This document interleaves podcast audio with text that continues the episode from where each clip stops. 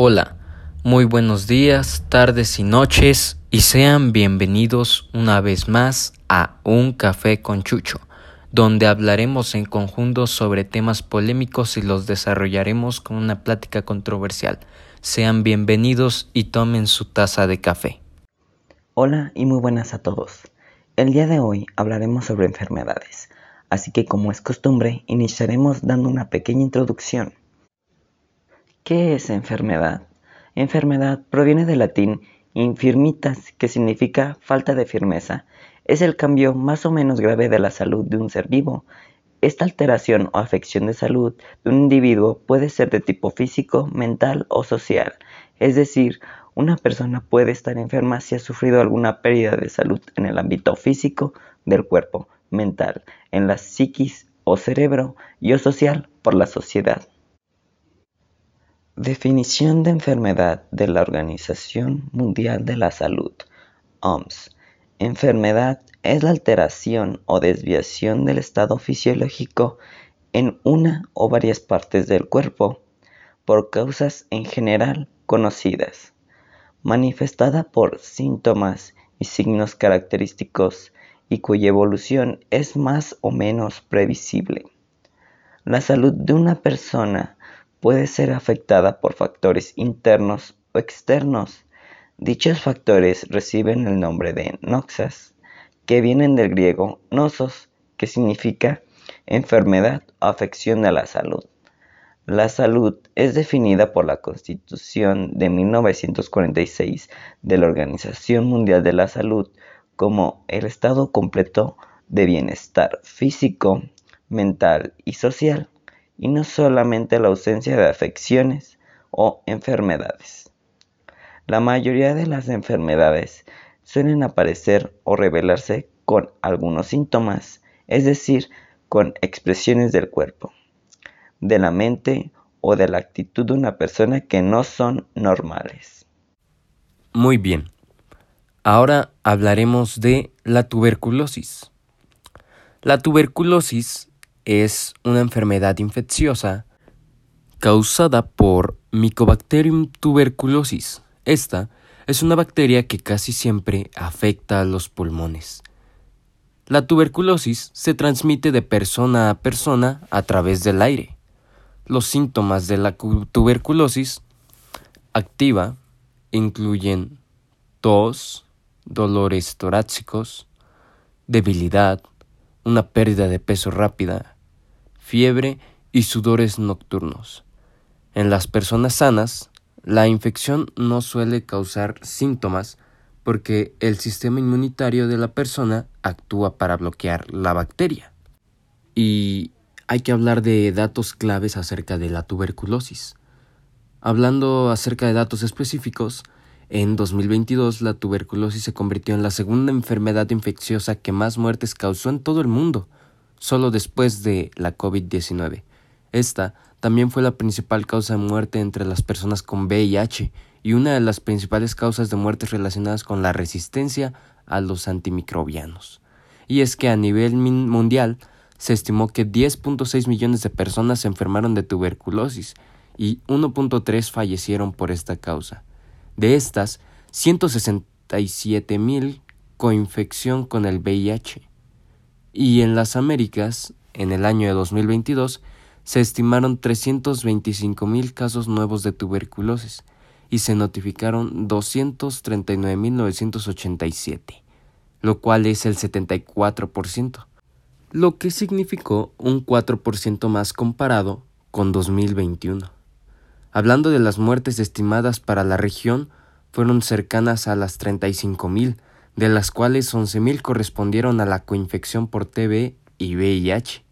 Se diagnosticó que 5.136 casos de TB-RR sobre MDR, de estos, el 90% inició un tratamiento, pero no funcionó del todo.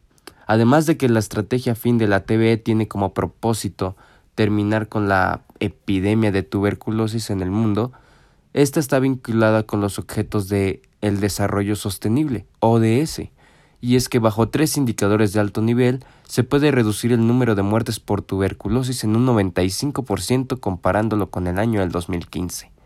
Se redujeron de nuevos casos en un 90% entre 2015 y posibles casos hasta 2035. Y es que esto garantiza que ninguna familia enfrente costos catastróficos debido a esta enfermedad. Hablando acerca del pasado sobre esta enfermedad, era conocida como la peste blanca. Y es que hablando un poco de su historia, la tuberculosis es una de las enfermedades humanas más antiguas.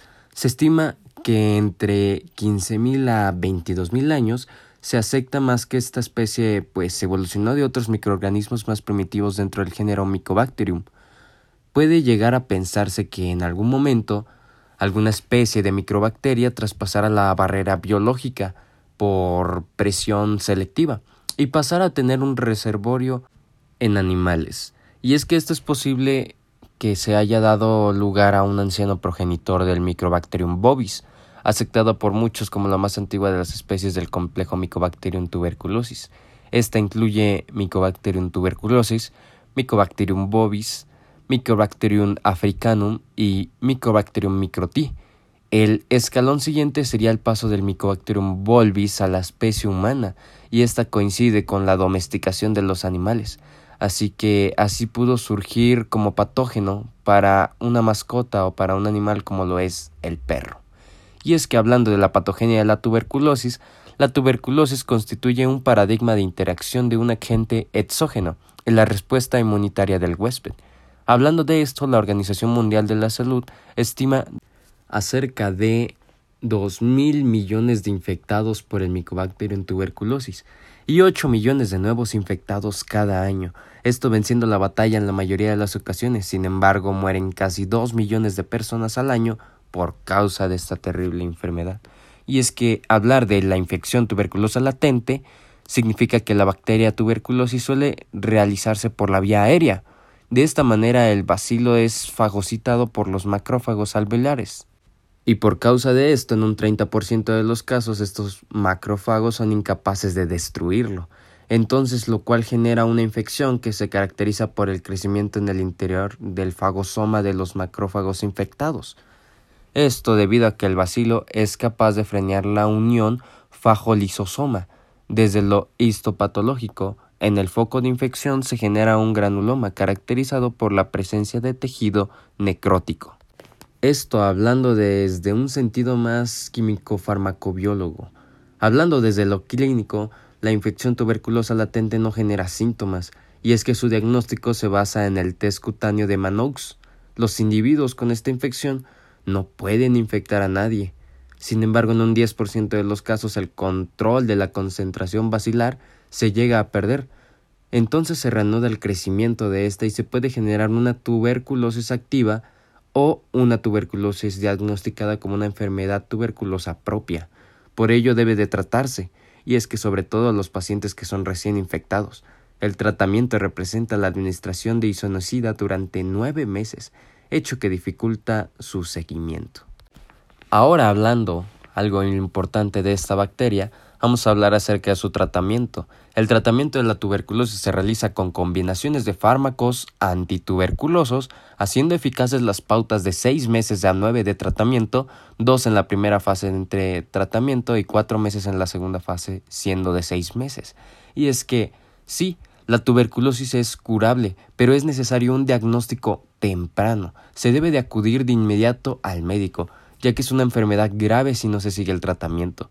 Además es indispensable el no abandonar el tratamiento dado por el médico, porque al suspenderlo, la enfermedad empeora y avanza con mucha rapidez, y esto favorece la proliferación de bacilos resistentes a los medicamentos.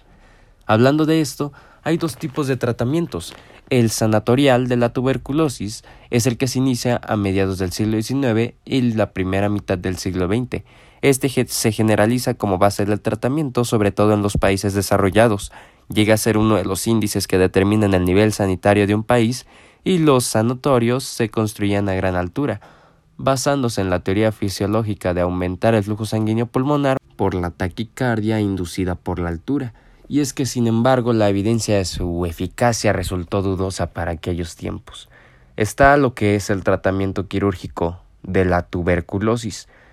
Hablando de este es que se realizaron diversas técnicas, todas ellas basadas en la colapsoterapia, que consistía en hacer colapsar un pulmón para que permaneciera en reposo y así ayudar a una cicatrización de las lesiones. Hablando acerca de este procedimiento, se hacía una condrotomía de primera en la costilla. Después de eso, se hacía lo que era una toracoplastia, que era la amputación de un número de costillas para conseguir lo que era el colapso pulmonar. En este caso se hacían recesiones pulmonares y después de esto se hacía lo que es la frenisectomía. La frenisectomía es la extirpación quirúrgica de una parte del nervio frénico para paralizar el diafragma. Y después de esto se hacía lo que era una escalenotomía, que es la sección de los músculos escalenos. Después de esto una neumolosis extrapleural y por último un neumotórax terapéutico, quizá el procedimiento quirúrgico más frecuente realizado, que es un neumotórax. Un neumotórax es la acumulación de aire en la cavidad pleural conformada como un espacio hallado entre los pulmones y el tórax. Los síntomas suelen comenzar con un dolor agudo y punzante localizado en el pecho y disnea, y es que en una minoría de casos se forma una válvula. Y por último está lo que es el tratamiento fármaco. En realidad, los antituberculostáticos se clasifican en dos grupos en una función de su eficacia, potencia e incluso los efectos secundarios. Están los que existen los fármacos para esta enfermedad de primera línea, los cuales son isonacida, rifampicina, piracinamida, etambutol o streptomicina. Y los fármacos de segunda línea, que son más, la cicloserina, eitinamida, ciproflaxino, etc. Existen varios. Y es que se utilizan en los casos de tuberculosis resistentes o cuando los de la primera línea producen efectos secundarios es cuando se va a la segunda línea. Un problema que se extiende en los últimos años es la aparición de la tuberculosis resistente a lo que son ya los antibióticos. Teniendo en cuenta las resistencias a antibióticos que presentan distintas cepas, es posible distinguir entre cepas multiresistentes, que son bacterias que desarrollan resistencia frente a rifamicina e isinocida, y cepas ultraresistentes, resistentes a drogas de primera línea y a cualquier miembro de la familia de las fluoroquinilas, y al menos frente a uno de segunda línea. Como prevención, se previene mediante una vida sana e higiénica con identificación temprana de los enfermos y asegurando la curación para no contagiar a otras personas por medio de la vacuna BCG. La vacunación sistemática con la BCG en los recién nacidos se abandonó en España en 1980. A continuación hablaremos sobre la rabia. El virus de la rabia pertenece a la familia Rhabdoviridae del género Lyssavirus tipo 1. Tiene forma de bala o bastoncillo y mide entre 130 y 240 por entre 65 y 80 nanómetros. Este virus consta de una sola cadena de ARN.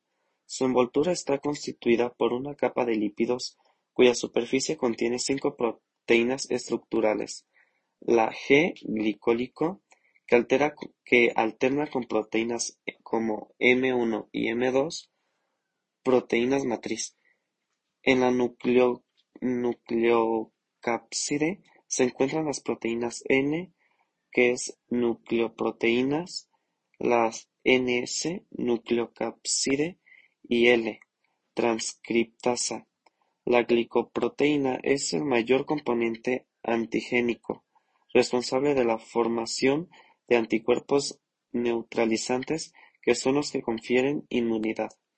No obstante, es posible que participen otros mecanismos en la protección contra la enfermedad. El virus de la rabia se encuentra difundido en todo el planeta y ataca a mamíferos domésticos como salvajes, incluyendo también a los seres humanos. Se encuentra en la saliva de las secreciones de los animales infectados y se inocula al humano cuando animales infectados lo atacan y provocan en el humano alguna lesión o mordedura.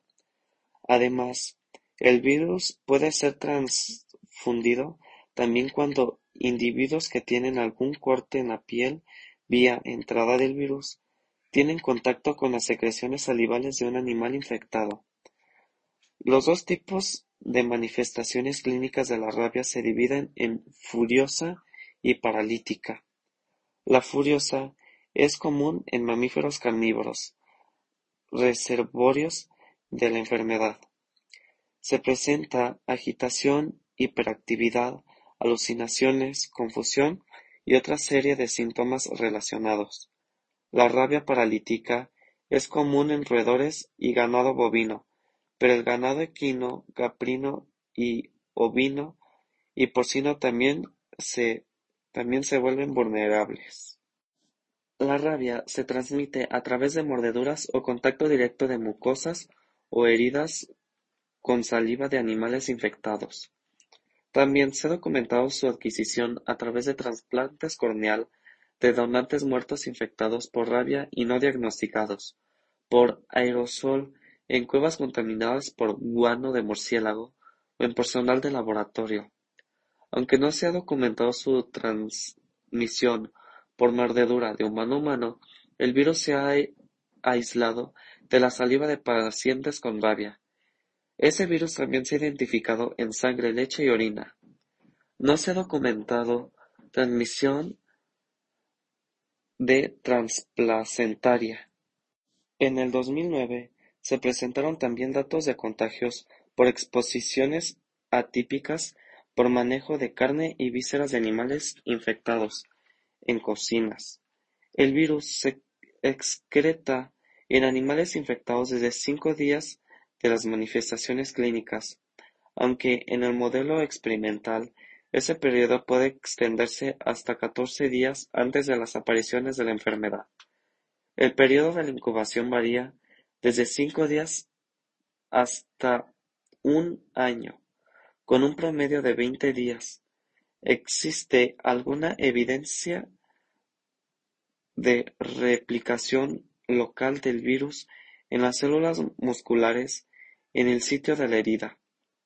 Sin embargo, es posible que el virus se disemine al sistema nervioso central, sin previa replicación viral, a través de los axones, con replicación exclusivamente en el tejido neuronal.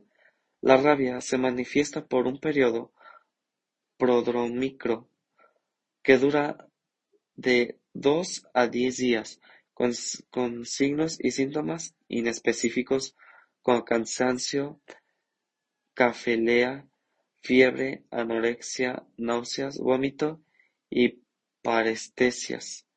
En este sitio de la herida, seguidas de, la, de dificultad para la deglución, hidrofobia entre el 17% y el 50% de los casos, desorientación, alucinaciones visuales u olfatorias, crisis impulsivas, focales o generalizadas, periodos de excitabilidad y aerofobia. En el 20% de los casos aproximadamente la rabia puede manifestarse como una parálisis flácida. Estas manifestaciones clínicas son seguidas por un periodo de coma y se tiene como desenlace el fallecimiento de la gran mayoría de los casos. Esa enfermedad, si no se trata con la máxima urgencia, acaba provocando la muerte del enfermo. No existe en la actualidad tratamiento específico para, la, para los pacientes con rabia. Esa enfermedad se considera generalmente fatal. Solo existen informes aislados de supervivencia con, medidas de cuidados intensivos. Cuando una persona se contagia, los síntomas de la enfermedad pueden tardar entre 60 y 300 días en manifestarse. La transmisión solo es posible mediante el contacto directo con un vector portador o con material biológico precedente del mismo ya que al tratarse de un virus con una envoltura lípida es muy sensible a los factores ambientales. Casi toda la exposición humana a la rabia fue fatal hasta que Louis Pasteur y Emil Roux desarrollaron una vacuna en 1885. Su vacuna original se recolectó de conejos infectados, de los cuales el virus en el tejido nervioso se debilitó al permitir que se secara durante cinco a diez días. Todavía se utilizan vacunas similares derivadas del tejido nervioso en algunos países, ya que son mucho más baratas que las vacunas modernas de cultivo celular. La vacuna antirrábica de células diploides humanas se inició en 1967. Ahora están disponibles vacunas de células de embrión de pollo purificadas y vacunas de células Vero purificadas menos costosas. Una vacuna recombinante llamada VRG se ha utilizado en Bélgica, Francia, Alemania y en los Estados Unidos para prevenir brotes de rabia en animales no domésticos. La inmunización antes de la exposición se ha utilizado tanto en poblaciones humanas como no humanas, donde en muchas jurisdicciones los animales domésticos deben de estar vacunados obligatoriamente. En el tratamiento de pacientes infectados por el virus de Rhabdoviridae consiste primero en un lavado exhaustivo con abundante agua y jabón y la atención hospitalaria oportuna. Debe de suministrarse una dosis de inmunoglobulina antirrábica humana HRIG, además de cuatro dosis de vacunas antirrábica administradas dos semanas después. Si se presenta una herida, la dosis completa de inmunoglobulina antirrábica humana debe aplicarse, si es posible, en herida. La primera dosis de la vacuna se administra al mismo tiempo y el resto de las inyecciones se administran en los días 3, 7 y 14 después de la inyección inicial. las personas que tienen sistemas inmunológicos debilitados pueden requerir una quinta dosis de la vacuna. Una persona que ha sido vacunada contra la rabia y ha sido expuesta al virus de la rabia debe recibir dos, dos dosis de vacunas de refuerzo tres días después de haber estado expuesta. Esa persona no necesita una inyección de inmunoglobulina antirrábica humana. Antes de terminar con el podcast de esta semana, queremos enviar un saludo a nuestro mejor escucha, el cual es Johnny, ya que al parecer es el único desde que Victorina terminó con Rodrigo. Bueno, por nuestra parte eso sería todo. Gracias por visitarnos y escucharnos una vez más en un café con Chucho. Gracias y nos vemos en el próximo podcast aquí en Radio Cecitem. Gracias y que tengan un buen día, tarde o noche.